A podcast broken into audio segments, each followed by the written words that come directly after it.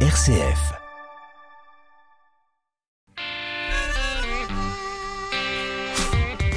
Bonsoir et bienvenue à toutes et à tous dans le 18-19 régional. L'art et la culture pour tous, c'est l'ambition que porte la fondation Art Explora, fondation française née en novembre 2019 qui s'implante dans notre région officiellement à partir de ce soir. Art Explora organise des projets pour rendre la culture accessible, les œuvres itinérantes, découvertes avec nos deux invités dans 10 minutes. Et puis nous sortons des frontières régionales pour le feuilleton de la semaine, direction la Pologne où Charlotte Mongibaud a suivi un convoi humanitaire piloté par l'association Solidarité Ukraine-Lyon. Dans ce deuxième épisode, le convoi arrive en Pologne après 24 heures de route. Rendez-vous à 18h50. Et puis votre rendez-vous d'actualité, ce sera à 18h30 aussi en compagnie de Charlotte Mongibaud. Bonsoir Charlotte. Bonsoir Corentin, bonsoir à toutes et à tous. Quels sont les titres de l'actualité ce soir? La vague de chaleur qui inquiète les agriculteurs, la Drôme et l'Ain ont dépassé le seuil d'alerte sécheresse. Plusieurs mesures de réduction de la consommation d'eau ont été mises en place. À la une également, le trafic aérien qui redécolle à l'aéroport Claire Clermont-Ferrand, Auvergne, alors que se préparent les vacances d'été. Et puis on parlera à nouveau de l'accueil des réfugiés ukrainiens, car après leur arrivée, quelle perspective d'emploi, illustration en Haute-Savoie et les températures qui augmentent encore demain, euh, Corentin, on attend un pic de chaleur. Merci beaucoup et à tout à l'heure 18h30 pour le journal. Et puis Adrien Barraud, journaliste pour RCF Puis de Donne, nous amène au départ de la fabrication de vos bouteilles, de vos vases, de vos verres, un reportage au cœur d'une verrerie historique qui fête ses 120 ans. Rendez-vous dans 5 minutes, mais avant cela, c'est l'heure du clin d'œil positif. 18-19, une émission présentée par Corentin Dubois. Et le clin d'œil du soir, il nous emmène dans le Puy de Dôme avec Stéphane Marcelot. Bonsoir Stéphane. Salut Corentin, et bonsoir tout le monde. Et vous êtes en duplex du studio RCF à Clermont-Ferrand, Stéphane, et vous avez choisi de nous parler d'un photographe professionnel qui s'est rendu en Ukraine récemment. Oui, les ravages de l'armée russe en Ukraine continuent de déclencher de nombreuses initiatives de soutien. Ici, c'est un déclic, sans mauvais jeu de mots, qu'a eu Denis Grudet il y a maintenant quelques semaines. Il dirige sa société Alba Photographie, c'est à Aubière, près de Clermont-Ferrand. Des trajets pour sa mission, il en a l'habitude d'en faire, mais là, il n'a pas hésité à partir en camion pour avaler 20 heures de route, 2100 km. Son instinct de reporter d'ouverture aux autres l'a guidé avec un double objectif à la clé, acheminer des produits de première nécessité et réaliser sur place une série de portraits, ce qui lui a demandé beaucoup d'organisation euh, en amont, de l'argent bien sûr, il s'est euh, appuyé sur une campagne de dons, des partenariats aussi, dont l'un avec le Secours populaire du Puy-de-Dôme, un autre avec l'école Sainte-Thérèse des Cordeliers de Clermont-Ferrand. Alors nous l'avons rencontré il y a quelques jours, de retour dans le Puy-de-Dôme de sa mission, encore bien marqué émotionnellement parce qu'il a vécu sur place le bruit des obus, la douleur, la détresse prise en pleine figure. Et il nous a expliqué que face aux besoins énormes en acheminement de produits qu'il avait sur place, eh bien, il a accompli des kilomètres bien plus nombreux qu'il n'avait envisagé au départ. On l'écoute. La situation sur place, c'est vraiment très difficile. Bah, D'en parler encore aujourd'hui, pour moi, ça m'est difficile parce que j'ai vu des choses et entendu des choses qui sont qu'on n'imagine pas en 2022. J'ai fait quelques photos, mais j'ai laissé mon appareil photo dans le sac pendant longtemps et j'ai pris euh, j'ai pris plutôt les, le camion et j'ai fait des allers-retours en Ukraine pour aller aider les réfugiés sur place. Et donc la continuité de, de ce séjour, bah, c'est d'organiser avec les Ukrainiens réfugiés arrivés ici sur le Puy-de-Dôme, parce qu'il y en a quand même maintenant de nombreux qui sont arrivés. On va organiser euh, des séances photos euh, donc ici au studio pour leur permettre bah, de reprendre confiance en elles aussi, de les mettre en beauté et de leur faire passer un bon moment. Et vous venez donc de l'entendre, la mission de Denis n'est pas tout à fait terminée dans le Puy-de-Dôme. Une séance de photos qui va donc s'adresser aux réfugiés qui sont arrivés sur Clermont oui, même à l'ensemble des réfugiés sur le département du Puy-de-Dôme. Ils sont nombreux à présent, des familles. Certains sont étudiants à la fac clermontoise. Et cette séance de photos, elle se déroulera à la fin du mois de mai grâce à un travail mené main dans la main avec Ella, une Ukrainienne arrivée en France il y a 15 ans et qui est à la tête de l'association locale Agir Ensemble pour l'Ukraine. Denis Grudet. Les bons moments ont tellement été rares pour elle euh, sur ces derniers mois qu'on avait envie, donc avec euh, avec l'association Agir Ensemble pour l'Ukraine, de leur proposer euh, un beau moment sur une journée. On est encore en discussion avec l'association, mais a priori ça devrait se dérouler le dimanche 29 mai, qui est le jour de la fête de Kiev aussi, donc c'est très symbolique pour elle. Donc a priori on fera ça ici dans mon studio à Aubière. Et c'est ainsi que modestement mais avec précision, Denis va apporter sa pierre à l'édifice, sa touche de chaleur à toute une communauté. Et si vous souhaitez plus d'informations, je vous oriente vers sa page Facebook Alba ALBA Photographie. Merci beaucoup Stéphane, c'est bien noté et très belle soirée à vous. Bonne soirée. Vous êtes-vous déjà demandé d'où venaient vos verres Ce n'est pas forcément la première question hein, que l'on pose, mais aujourd'hui, direction Puy-Guillaume, dans le Puy de Dôme, dans la verrerie Eau Iglas. En 120 ans d'histoire, beaucoup de bouteilles et autres ont été fabriquées. Et c'est là-bas que nous retrouvons Adrien Barrault. Bonjour à tous. Ah bah alors aujourd'hui je me trouve devant la verrerie Oiglas, c'est à Puy-Guillaume, on n'est pas loin de Thiers pour vous donner une idée. Alors c'est un moment particulier euh, pour l'usine, elle est en plein montage d'un nouveau four et vous ne me voyez pas mais je suis en tenue de combat pour entrer dans l'usine. Euh, j'ai un casque, euh, des bouchons d'oreilles, sur chemise, chaussures de sécurité. Bon maintenant je vous propose qu'on aille à l'intérieur, je vous préviens ça fait pas mal de bruit. Alors là, vous l'entendez, on est vraiment au cœur euh, de l'usine. Euh, vous entendez ça bien derrière moi, ça fait pas mal de bruit. Euh, pour vous décrire, le four est donc en construction. Ce sont des milliers de briques qui sont mises les unes sur les autres et c'est assez impressionnant. Alors notre guide aujourd'hui, c'est Bruno Perrier, directeur de l'usine. Allez, on va le voir. Ils ont empilé les briques une par une depuis le sol. Donc il y a, un mois, on était 15 mètres plus bas, quoi. 15-20 mètres plus bas. On est parti du sol, hein. Le Perrier, c'est important, euh, un nouveau four dans une usine? Un, four, il est construit pour 15 ans. Donc c'est toujours un moment euh, fort dans une, dans une verrerie euh, qui, qui, nous prépare à, l'avenir. Notre verrerie a, plus de 120 ans, hein. souvent c'est une vieille dame. Et chaque fois qu'on fait un four, on, on s'inscrit dans le futur en fait. On a notre passé qui est notre histoire. Euh, mais on, fait la parité du site, on, est fier de notre matériau, on est fier qu'après nous, euh, l'aventure continue. Donc la symbolique de la du four, au-delà du côté euh, marché et faire des bouteilles, est, très très importante pour nous. Et juste avant qu'on commence le tournage, vous faisiez la comparaison avec la construction d'une cathédrale. Pourquoi ce parallèle? Parce que on retrouve des techniques de construction qui sont assez proches malgré tout des maçons, que moi j'appelle souvent compagnons. Euh, ils ont euh, construit ce four en empilant 170 000 briques, 400 euh, tonnes de, matériaux. Alors c'est pas de la pierre, ce sont du réfractaire, qui sont des matériaux qui sont à haute température, mais c'est le même métier. Et, on a pu voir dans la visite la construction de la voûte, donc euh, ces, arceaux de bois sur lesquels on va poser ce métaux réfractaire et qu'on va retirer. Et si vous avez la chance de revenir dans quelques semaines, vous, pourrez rentrer dans le four quand il ne sera pas allumé et on va sentir cette ambiance euh, très très particulière. Et les gens qui construisent ces fours, ben, ils vont de four en four, euh, comme allaient les constructeurs cathédrales en fait, se déplacent en France et en Europe pour construire, construire des fours. Alors on a visité euh, le four, maintenant on poursuit la visite, on va aller dans une chaîne de production. Allez, on y va. Alors ici on produit euh, des bouteilles entre autres, hein, mais pas que. On fait aussi euh, tout ce qui est conserve de verre, enfin tout ce qui à peu près peut se, construire en verre. Mais comment, comment ça marche là-bas cette machine Bruno Perrier? Là on voit un autre pan d'investissement, hein. une machine entièrement neuve qu'on va démarrer aussi dans quelques semaines qui fait partie des 30 millions d'investissements. C'est une ligne euh, entièrement reconstruite de la machine qui sert à faire les, pots en verre. La matière, première, euh, la matière première arrive, donc le mélange de sable, de soude, de calcin, qui ensuite euh, est descendu dans un équipement qui s'appelle une enfourneuse. Et vous voyez les petites gouttes là, et on rentre dans le four façon latérale, un coup à droite, un coup à gauche. C'est comme ça qu'on rentre la matière. C'est pour ça qu'il n'y a, pas, a pas de porte. les seules ouvertures qu'on a, c'est ici. Voilà. vous entendez toute la mécanique derrière moi. Il y a aussi un, bocal mythique hein, pour, pour information. C'est le parfait. Euh, voilà, bocal euh, qu'on connaît pas mal pour, euh, pour les rangements, notamment d'aliments.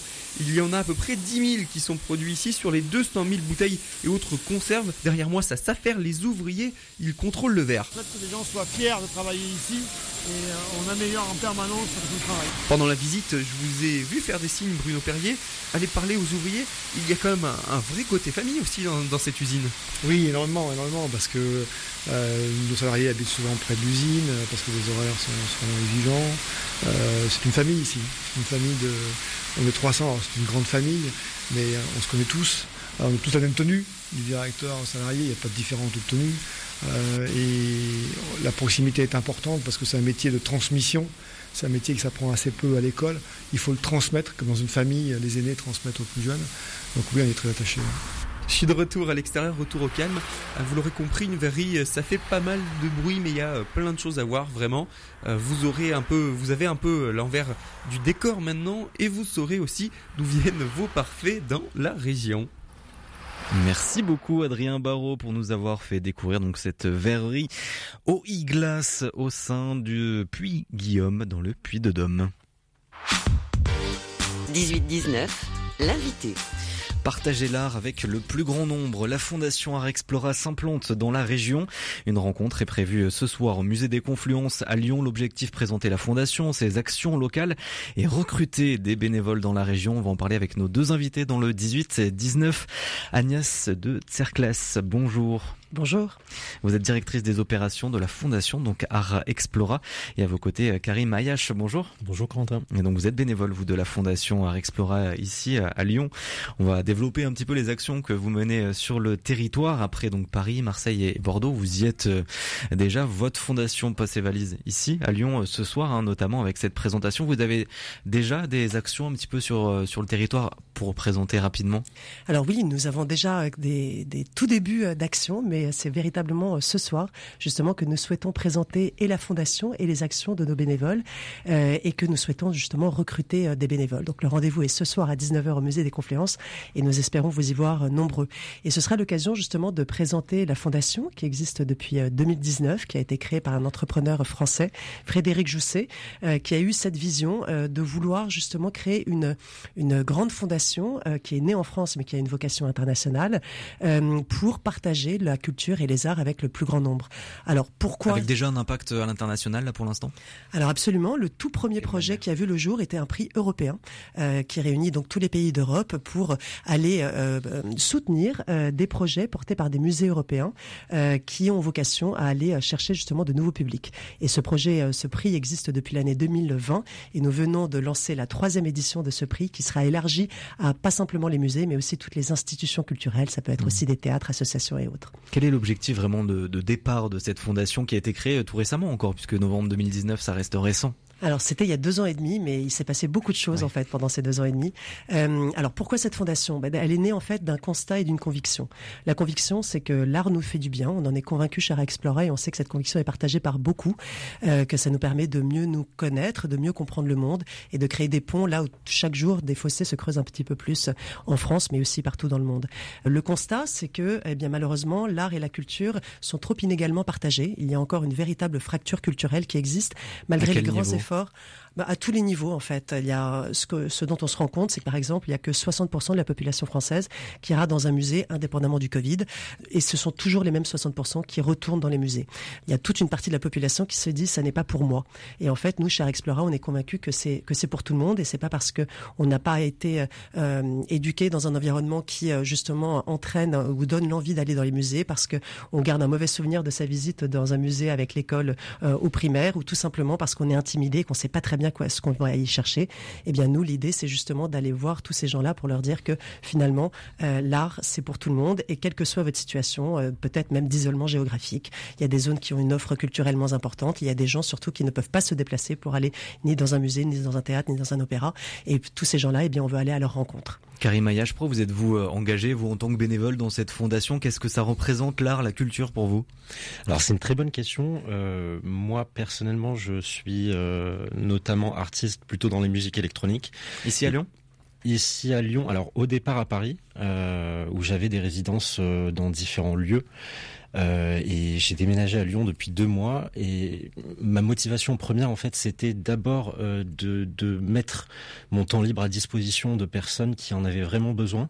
Euh, et si en plus je pouvais lier l'art à cette mission-là, bah, c'était tout bénéf, comme je peux, comme on mmh. peut le dire.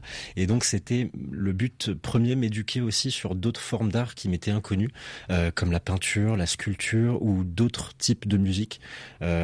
pour le coup, c'est vrai que j'adore j'adore la musique électronique et je, reste dans ce milieu-là.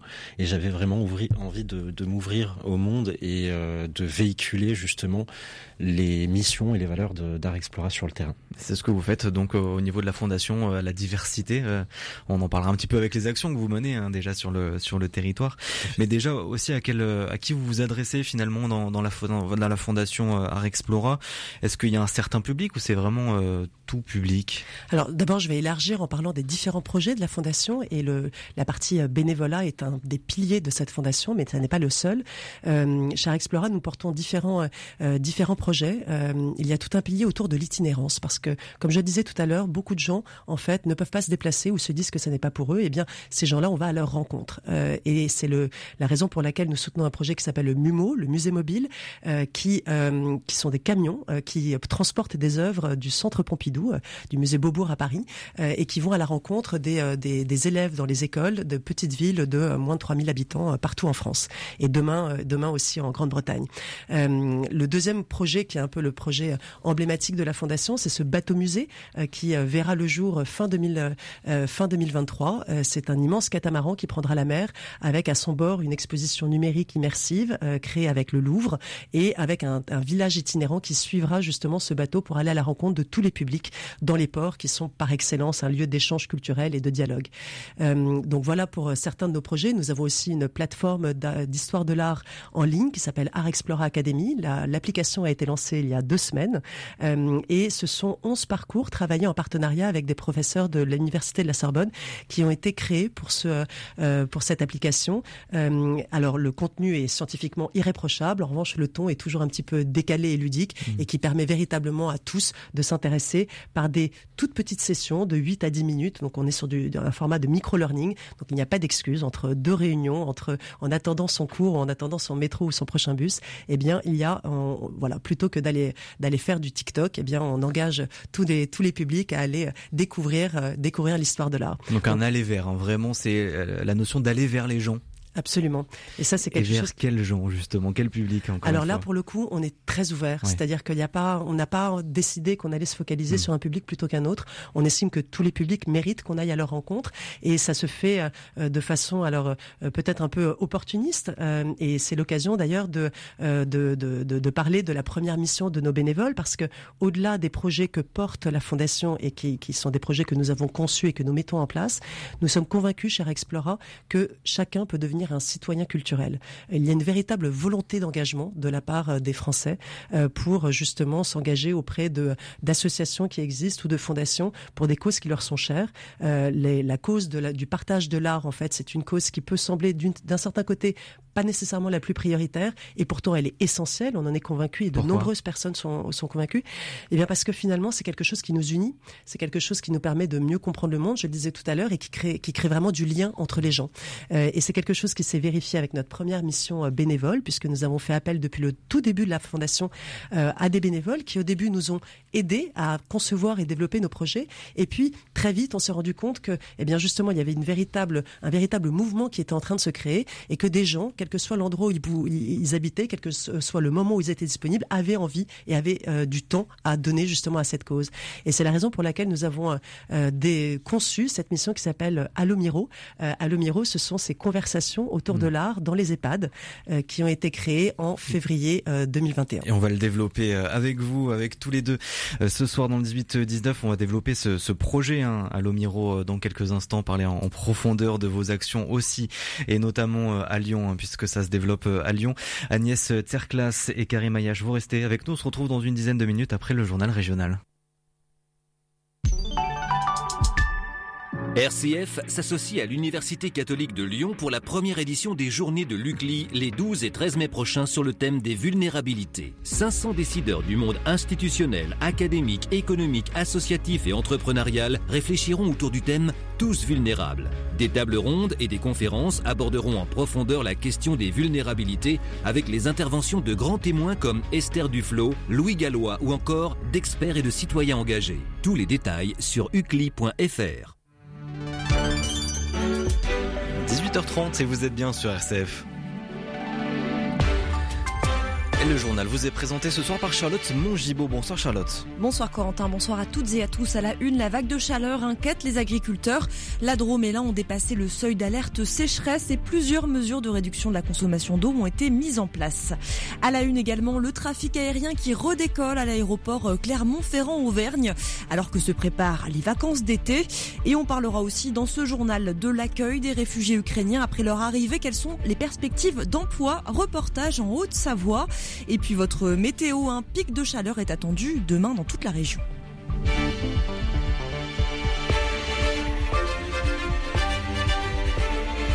Et oui, 30 degrés attendus demain à Clermont-Ferrand, Moulin et Mâcon, Charlotte. Oui, des températures euh, précoces pour une semaine de mai et particulièrement préoccupantes après un hiver très sec et un risque accru de sécheresse.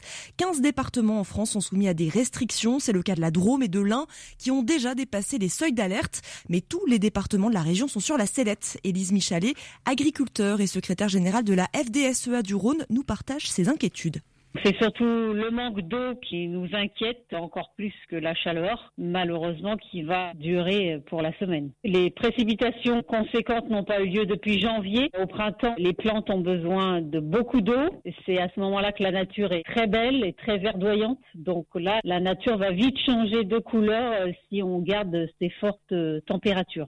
En principe, c'est mi-juin qu'on a des températures de ce niveau-là. Donc euh, voilà, c'est beaucoup cette période, c'est vraiment une grosse période de récolte pour le fourrage. Et s'il pleut pas là début mai, eh ben, ça veut dire qu'il y aura très très peu de fourrage. Et le blé est en pleine maturation. Et c'est quand même dommage si le blé a diminué en grande quantité avec la crise qu'on subit euh, de l'autre côté de nos frontières. Et on fera le point sur cette vague de chaleur en Auvergne-Rhône-Alpes dans votre météo en fin d'édition.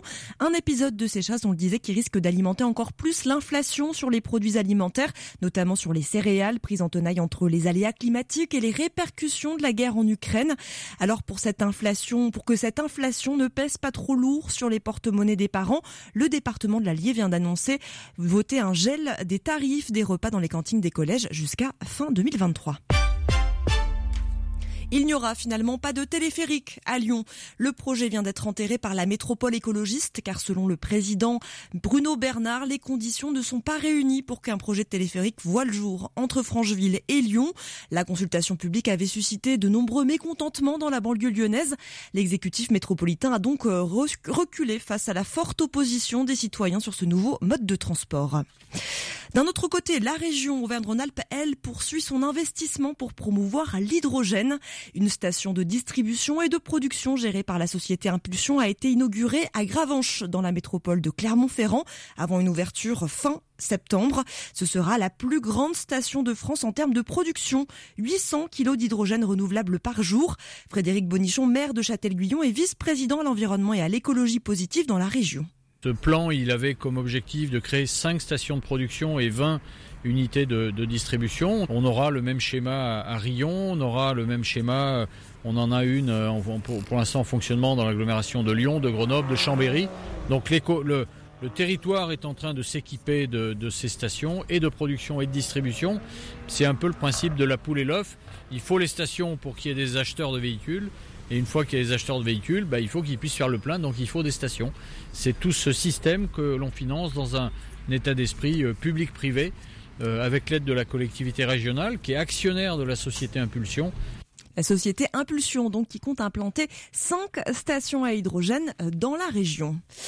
Le trafic aérien redécolle à l'aéroport de Clermont-Ferrand. Au premier trimestre 2022, le trafic a été multiplié par 3 comparé au premier trimestre 2021. L'aéroport clermontois table désormais sur une très belle saison estivale pour confirmer définitivement son redécollage. Hervé Bonin, le nouveau directeur de l'aéroport Clermont-Ferrand-Auvergne. On a euh, de nombreux contacts avec des compagnies. On devrait euh, faire euh, confirmer une nouvelle ligne pour la saison hiver euh, vers l'Afrique du Nord euh, très prochainement. On a plutôt des, euh, bonnes orientations en termes de, prévision de trafic. On espère que cet été sera réellement la marque d'une vraie reprise du trafic, notamment touristique, puisque au-delà de la, la, desserte de Paris et des continuations sur le reste du monde, au-delà de Porto, au-delà de la Corse, nous aurons aussi le retour de vols charter principalement sur le bassin méditerranéen, mais aussi le, Portugal. donc oui, cet été devrait marquer une reprise du trafic au départ de Clermont-Ferrand. Hervé Bonin, interrogé par Stéphane Marcelot. L'organisme de surveillance du trafic aérien européen prévoit d'ailleurs jusqu'à 95% du niveau de 2019. Mais le secteur s'inquiète d'un engorgement des aéroports cet été. Engorgement créé par une pénurie de personnel dans des métiers qui ont perdu en attractivité depuis le début de la crise sanitaire. Une crainte bien sûr partagée depuis de longs mois par le secteur de l'hôtellerie-restauration. Les professionnels se sont retrouvés cet après-midi à l'Écotel d'Annecy, le fournisseur numéro de matériel et de mobilier pour les hôtels et les restaurants. Au cœur des discussions, donc, le difficile, voire impossible recrutement pour cet été. Le directeur d'Écotel Annecy, Nicolas Schneider-Boucher. Le sujet préoccupant hein, pour nos clients, euh, tous les métiers de bouche, restaurateurs, euh, hôteliers, c'est le recrutement. Hein. C'est, euh, il se passe pas une journée sans qu'on ne l'évoque. C'est, c'est vraiment préoccupant. c'est un vaste sujet de fond qu'il faut vraiment tous les acteurs. Hein, on, doit, on doit vraiment prendre le taureau par les cornes pour, euh, pour solutionner ça parce que ça va pas se résoudre en quelques mois. J'ai eu le souhait euh, d'en présenter beaucoup euh, aujourd'hui pour ce salon. Par exemple, une entreprise de nettoyage parce que les restaurateurs, les hôteliers vont devoir peut-être externaliser de plus en plus ces missions-là. Voilà, beaucoup, beaucoup d'opportunités. On a de l'informatique. Tout est ouvert, tout est open pour échanger, trouver les meilleures pistes possibles. Des propos recueillis par Victorien Duché. Deux mois après les premières arrivées d'Ukrainiens sur le territoire français dans la région Auvergne-Rhône-Alpes, la question de l'intégration se pose. À Tonon-les-Bains, Sveltana, la maman et sa fille Elena ont trouvé un emploi dans la cité thermale. Retour sur leur histoire au micro d'Anne-Charlotte de Bec de Lièvre. Elles ont tout laissé, maison et famille, pour reconstruire leur vie sur les bords du Léman. Depuis 15 jours, Svetlana, sa fille Elena sont logées par la paroisse de Tonon-les-Bains. À peine installées, elles ont cherché du travail. Astrid Boroche, élue à Tonon, les a aidées. Là, il a fallu leur expliquer que euh, sans papier, on ne peut pas travailler en France. Elles ne comprenaient pas. Elles ont besoin tout le temps de faire quelque chose. Elles sont très investies. Euh, l'appartement euh, là que l'on a obtenu par la paroisse, elles l'ont refait de A à Z. Elles ont vraiment pas les deux pieds dans le même sabot. Si bien que Svetlana et Elena travaillent ensemble à Chablais Insertion dans le domaine du réemploi, 24 heures hebdomadaires et deux après-midi dans la semaine consacrés à l'apprentissage du français un équilibre recherché par le duo mère-fille. Nous sommes très bien accueillis, l'ambiance est parfaite. Toute l'équipe aide à nous faire oublier ce qu'il se passe dans notre pays. Fondamentalement, ce n'est pas difficile de travailler ici. Tous les jours, Elena a des nouvelles de sa famille restée au front, l'éloignement pèse et l'incertitude grandit L'avenir s'écrit en pointillé. Avec ma mère et mes deux filles, nous sommes seuls. Mon mari, mon père et mon frère sont restés au pays. J'ai envie de rentrer chez moi car là-bas j'avais tout. Et nous voilà. Je ne sais pas encore trop ce qui va se passer maintenant. Si la guerre continue, j'espère que mon mari pourra me rejoindre ici en France. Comme Svetlana, Elena et ses deux filles, près de 2000 Ukrainiens ont été accueillis en Haute-Savoie jusqu'à aujourd'hui. Un reportage d'Anne-Charlotte de Bec de Lièvre. Et à Lyon, une maison de l'Ukraine a ouvert ses portes dans le 6e arrondissement. Un projet porté par l'association Lyon-Ukraine pour faire découvrir aux Français la cuisine, la culture, la musique ukrainienne et aussi pour permettre aux réfugiés arrivés sur notre territoire de se rejoindre et de s'entraider. Autre parenthèse solidaire, la CCFD, le CCFD Terre Solidaire continue de fêter cette année ses 60 ans, un anniversaire sportif puisqu'une randonnée a démarré il y a quelques jours de Tulle en Corrèze. Les bénévoles sont arrivés hier dans le Puy-de-Dôme à l'accueil pour passer le témoin à leurs collègues puy-daumois. La rando se poursuivra tout au long de cette semaine pour une arrivée en fanfare ce dimanche après-midi place de la Victoire à Clermont-Ferrand. Joël Riquet est bénévole depuis une quinzaine d'années au CCFD. Le fait de faire une randonnée, ça pouvait euh, montrer euh, l'image du CCFD et puis ses valeurs à un autre public, hein, puisque ce sont des gens qui ne sont pas forcément membres, qui, ils sont intéressés par les associations, mais plutôt par la randonnée. Voilà, ils sont pas forcément intéressés par par le développement international ou d'autres choses. Donc c'était le moyen de de prendre, de rencontrer des gens d'un milieu un petit peu différent. Et puis en plus, euh, bah, la randonnée, c'est en relation avec les valeurs environnementales, les rencontres euh, avec les gens des villages, des villes, hein, les paysages, voilà. Donc c'est quelque chose qui nous amène un peu vers vers l'écologie et le partage avec des avec des gens différents.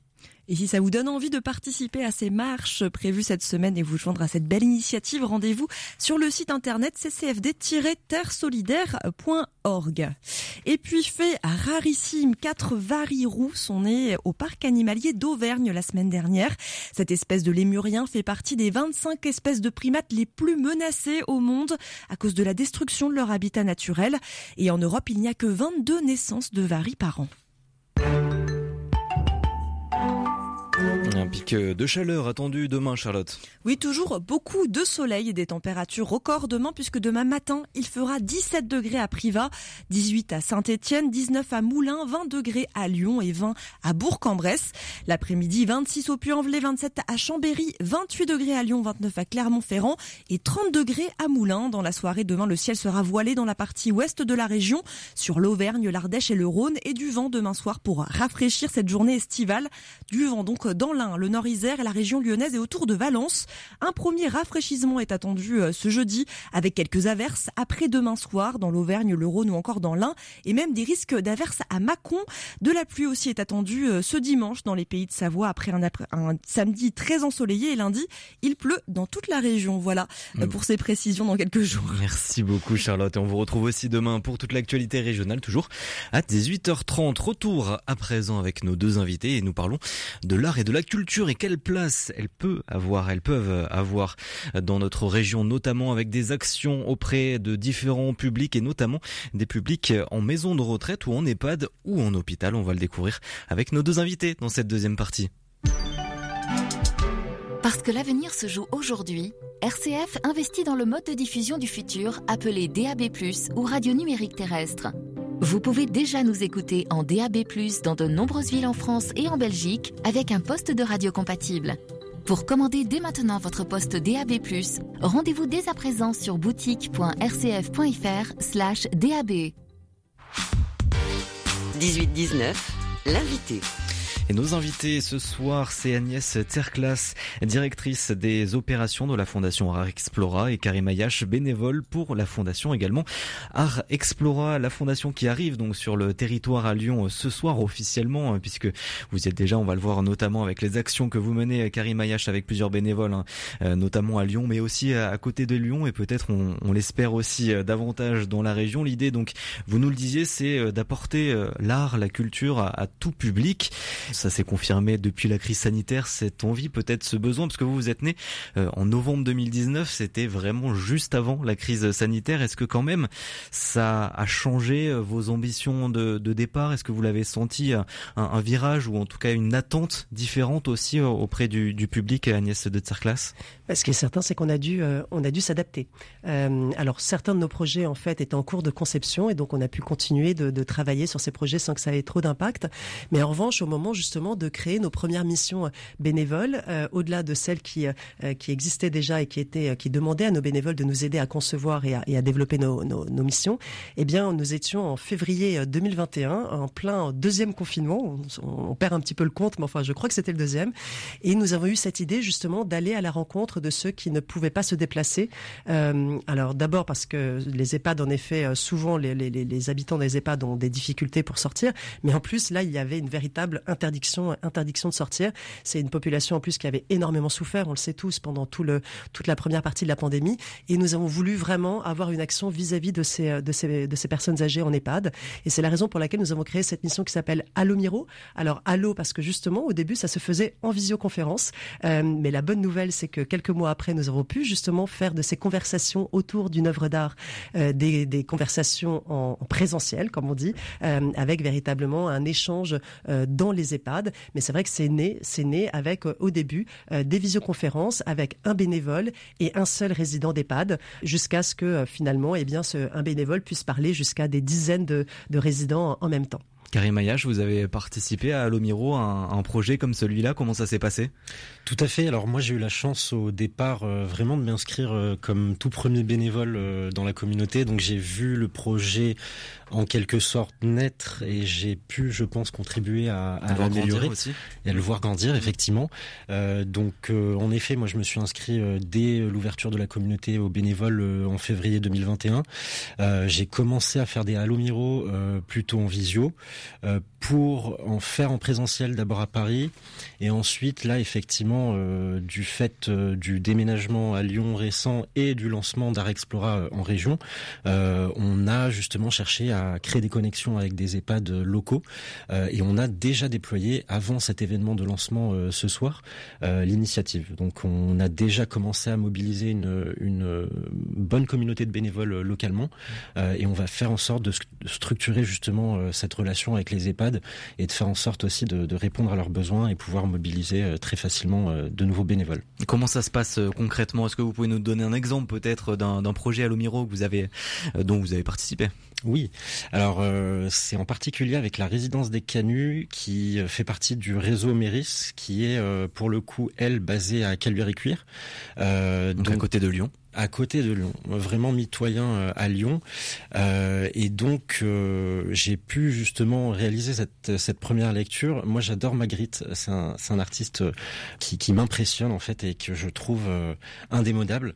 Euh, et pour le coup, ça avait beaucoup plu aux résidents qui, pour le coup, dans cette résidence-là, étaient tous artistes, donc euh, avec une forte sensibilité, beaucoup de curiosité, poser plein de questions, et donc le, le déroulé est très simple. Au final, il faut pas voir Alomiro comme une conférence, comme un exposé. Euh, c'est vraiment un échange complètement informel où on a pour but de créer une connexion avec chacun des résidents, accompagné bien entendu euh, de l'animateur ou l'animatrice qui a un rôle vraiment crucial dans l'exercice. Et donc là, c'est vraiment présenter de manière très informelle l'artiste, le courant dans lequel il s'inscrit et enchaîner directement sur euh, voilà sur l'échange, poser des questions extrêmement simples du type qu'est-ce que vous, vous voyez sur le tableau, qu'est-ce que cela vous remémore, est-ce que vous le connaissez, Euh, et puis c'est de là que part justement euh, toute euh, toute la conversation. Et donc là, on essaye justement de récolter un peu les impressions, les interprétations du tableau, et c'est ce qui fait que l'échange est enrichi et c'est ce qui entraîne beaucoup plus de de- d'interaction entre les résidents eux-mêmes. Donc c'est vrai qu'on on n'a peut-être pas idée en fait du, du bénéfice que que ces lectures leur apportent, mais ça leur permet aussi de créer d'autant plus de connexions entre eux et avec l'animateur qui les connaît euh, déjà parfaitement. Et vous, qu'est-ce que ça vous apporte en tant que bénévole? Déjà, ça me fait, je pense, tout autant de bien que qu'aux résidents. Euh, en plus de, comme je l'ai dit précédemment, de, de pouvoir m'éduquer, de pouvoir m'enrichir en fait sur euh, des formes d'art qui me sont inconnues. C'est un grand bol d'air frais en fait. On, on a justement contact avec euh, euh, moi personnellement. euh, pers- personnellement, pardon, j'ai pas eu la chance de connaître mes grands-parents. Donc c'est vrai que le fait d'être en contact avec euh, cette génération, ça me fait énormément de bien. On en apprend beaucoup et, euh, et on voit justement le bénéfice euh, par la suite, ils, ils viennent vous voir, ils viennent échanger avec vous. Pour le coup, dans cette résidence-là, ils, ils ont même euh, des, des demandes. Euh, Il y a un résident qui m'a bluffé en me demandant euh, de revenir euh, la semaine d'après parler de Banksy, un artiste qui est extrêmement moderne pour le coup. Et donc, c'est ce genre de petites surprises, d'interactions très enrichissantes, cette bouffée d'air frais et de sagesse aussi euh, qui, qui me fait euh, continuer en fait euh, à organiser pour le coup c'est vrai que je participe plus trop en tant que bénévole sur le terrain à, à, à cette initiative je suis plutôt du côté coordinateur où je mets justement euh, je, je me coordonne en fait avec euh, l'animateur je propose ces créneaux de lecture à la communauté de bénévoles et ensuite j'organise sur place Mhm. la rencontre avec les résidents Et vous cherchez des bénévoles justement euh, ici à Lyon ou dans la région. Est-ce que vous souhaitez développer des- euh, beaucoup de projets là sur le territoire euh, en région, euh, Rhône-Alpes ou Auvergne-Rhône-Alpes? Oui, absolument. Euh, et d'ailleurs, on, on commence. Alors, on a cité euh, une des missions euh, des- des- de nos bénévoles, mais il y en a d'autres dans les hôpitaux particulièrement, où nous avons euh, des distributeurs d'histoires courtes qui sont euh, positionnés dans les salles d'attente ou dans les dans les halls d'entrée, qui permettent à, à tout un chacun de récupérer une petite histoire justement sur l'histoire de l'art, qui permet déjà de faire. euh, à- voilà, il y a tout souvent des temps d'attente assez longs dans les hôpitaux qui peuvent être en plus un petit peu anxiogènes. Ça permet justement de s'évader tout en se cultivant. Euh, mais nos bénévoles vont véritablement à la rencontre des patients dans leur leur chambre avec ces histoires justement pour parler d'art. Et là encore, comme comme le disait Karim à propos d'Alomiro, il s'agit de conversations informelles. On n'est pas, les, nos bénévoles ne sont pas des sachants, ne sont pas nécessairement des docteurs en histoire de l'art. Ce sont des gens qui sont passionnés et qui pensent que quand on parle avec avec son âme d'une œuvre d'art que l'on aime, et eh bien finalement on peut on peut échanger. Et d'ailleurs de temps en temps, certains patients, certains résidents d'EHPAD disent qu'ils n'aiment pas du tout et s'ensuit un, un, un, échange absolument amusant et intéressant. mais l'idée vraiment, c'est d'aller à la rencontre des différents des différents publics, donc les les patients dans les dans les hôpitaux, avec des partenariats justement qui sont en train d'être noués avec différents différents hôpitaux. Et l'art, la culture, c'est aussi du patrimoine. On en a dans la région un patrimoine régional important. Est-ce qu'il y a une volonté aussi dans le futur peut-être de développer des, des projets du patrimoine de la région Auvergne-Rhône-Alpes? Parce que vous avez déjà des, des territoires, des lieux peut-être qui, qui vous intéressent à mettre en valeur aussi? Alors d'ailleurs, beaucoup de bénévoles décident de parler en fait du patrimoine euh, lors de ces sessions à Lomiro mmh. euh, dans les résidences ou dans, dans les hôpitaux, euh, en mettant en avant justement le patrimoine, le patrimoine local. Euh, donc c'est quelque chose qui est tout à fait, tout à fait intéressant pour, pour nos bénévoles. Et au-delà de ça, il y a toute une, une partie aussi de nos missions que nous souhaitons mettre en place idéalement dans toutes les villes, qui est aussi là on, on a parlé de nos missions qui vont vers les gens, mais il y a aussi quand même des missions où on se dit bah, une fois qu'on a été vers ces gens, essayer de les amener justement vers les musées qui, qui constituent le patrimoine justement culturel de leur région. Euh, et c'est quelque chose que l'on a mis en place déjà avec le musée du Louvre à Paris, où euh, une promotion de nos bénévoles, 20 exactement, ont été formés par le musée du Louvre pour accueillir des groupes du champ social, associations avec différents types de publics, et qui permettent justement d'organiser en fait des visites, là encore informelles, hein, ce ne sont pas des médiateurs, euh, mais qui permettent justement de faire découvrir avec toute leur passion euh, un musée qui leur est proche et qui leur est, et qui leur est cher. Et là, ce sera le cas aussi dans la région Auvergne-Rhône-Alpes, peut-être des musées. Ben, vous êtes au musée des Confluences ce soir, ça sera en partie le projet aussi Eh bien, écoutez, on, vous en saurez plus ce soir. Tout à fait. Et si je peux me permettre de rebondir, effectivement, ce, que je commence à, à, faire justement avec les bénévoles, c'est euh, alors on n'a pas de contrainte en fait sur le choix de l'œuvre, c'est à la libre appréciation du, du bénévole. Mais ce que j'ai commencé à faire, c'est peut-être inciter en fait ces bénévoles locaux à choisir des artistes qui sont notamment euh, exposés au musée des Beaux-Arts. Donc c'était le cas de la bénévole Marie-Pierre qui a assuré la deuxième lecture euh, dans cette euh, résidence des Canuts à Caluire-et-Cuire et qui a voulu mettre en avant l'artiste peintre Jeanne Maud que je ne connaissais pas pour le coup mais qui qui a énormément œuvré localement et j'ai trouvé ça très intelligent en fait de, de, de, de procéder ainsi et derrière peut-être inciter aussi les EHPAD à, à, organiser des visites euh, dans ce musée et euh, avoir un suivi en fait euh, suite à cette lecture. C'est vrai que sur place, la lecture, on incite les animateurs à imprimer l'œuvre d'art pour que les résidents puissent l'afficher dans leur chambre. Et donc là, on, on, la boucle sera bouclée en fait en, en leur faisant visiter le, le musée en, en l'occurrence où l'œuvre d'art est exposée. Mmh. Et donc vous serez au musée des Confluences ce soir pour une présentation déjà de la fondation, un petit cocktail aussi pour donc apporter et avoir de nouveaux bénévoles. C'est un petit petit peu l'ambition de cette soirée. Donc c'est à partir de 19h et jusqu'à 22h au musée des Confluences à Lyon. Donc pour euh, ceux qui sont à proximité, euh, ce sera possible. Pour ceux qui sont un peu plus loin dans la région, ça sera un peu plus dur. En tout cas, on peut aussi aller découvrir sur votre site internet euh, d'Art Explora votre fondation un petit peu plus en détail et les contacts aussi si nécessaire. Merci beaucoup à tous les deux d'avoir été avec nous. Karim Ayash, donc bénévole de la fondation et Agnès de Terclass d'avoir été avec nous. Merci. Merci, Merci à vous. 18-19, le feuilleton de la semaine. Suite de notre feuilleton cette semaine à bord d'un convoi humanitaire entre Lyon et la Pologne. À l'aller du matériel médical et des biens de première nécessité au retour, une cinquantaine de réfugiés ukrainiens seront reçus dans la banlieue lyonnaise. Un convoi express effectué en 48 heures par une trentaine de bénévoles. Deuxième épisode, le convoi arrive en Pologne après 24 heures de route. Un reportage de Charlotte Mongibaud. La première nuit a été courte, ponctuée d'arrêts et de cafés sur les aires d'autoroute.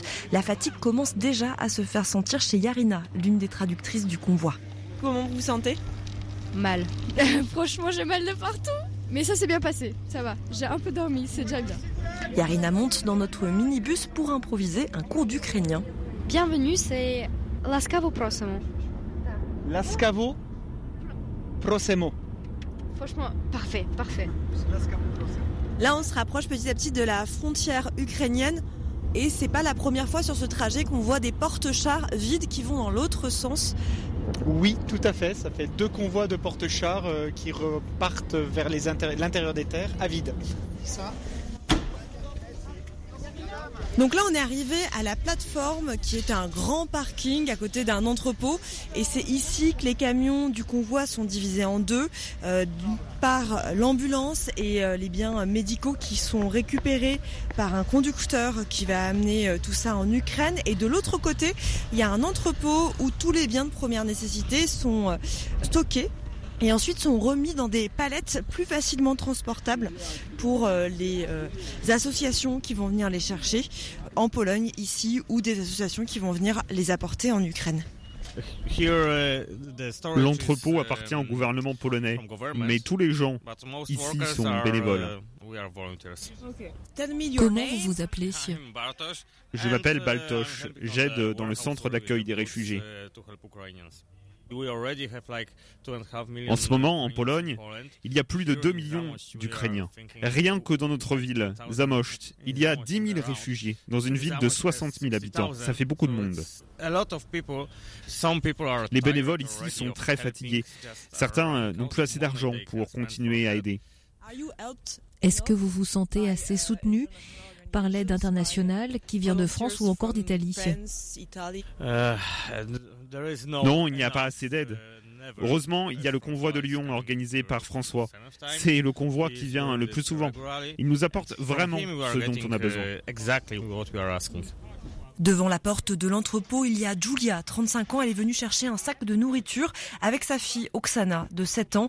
Ça fait deux mois qu'elles sont arrivées dans cette ville polonaise. Moi, je reste ici pour pouvoir rentrer en Ukraine.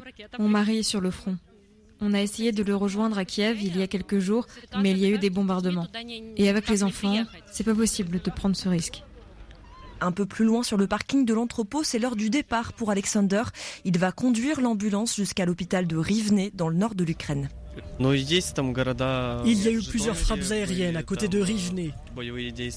L'armée ukrainienne est là à présent, mais beaucoup de monde est parti. Là, cette nouvelle ambulance, ça va vraiment nous aider. Un trajet de 300 km mais qui va lui prendre plus de 20 heures entre les contrôles à la frontière et l'insécurité sur les routes d'Ukraine.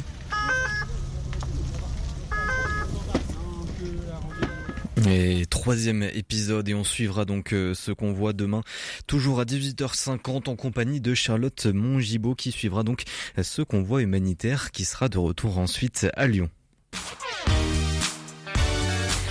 Et on termine cette émission avec le Jim Murple Memorial au rhythm and blues jamaïcain, du vrai rhythm and blues léger et envoûtant où la douleur côtoie la joie de vivre, mais version jamaïcaine. Encore et toujours donc six musiciens qui jouent, accompagnés d'une chanteuse charismatique débordant d'énergie à la voix douce et rock'n'roll. Et après 26 ans de service musical, le Jim Murple Memorial revient avec un dixième album. On pourra l'écouter le samedi 21 mai sur la scène de la Presqu'île du côté d'Annonay au Nord Ardèche. Et on écoute ce soir un extrait de leur album le morceau Comes Love.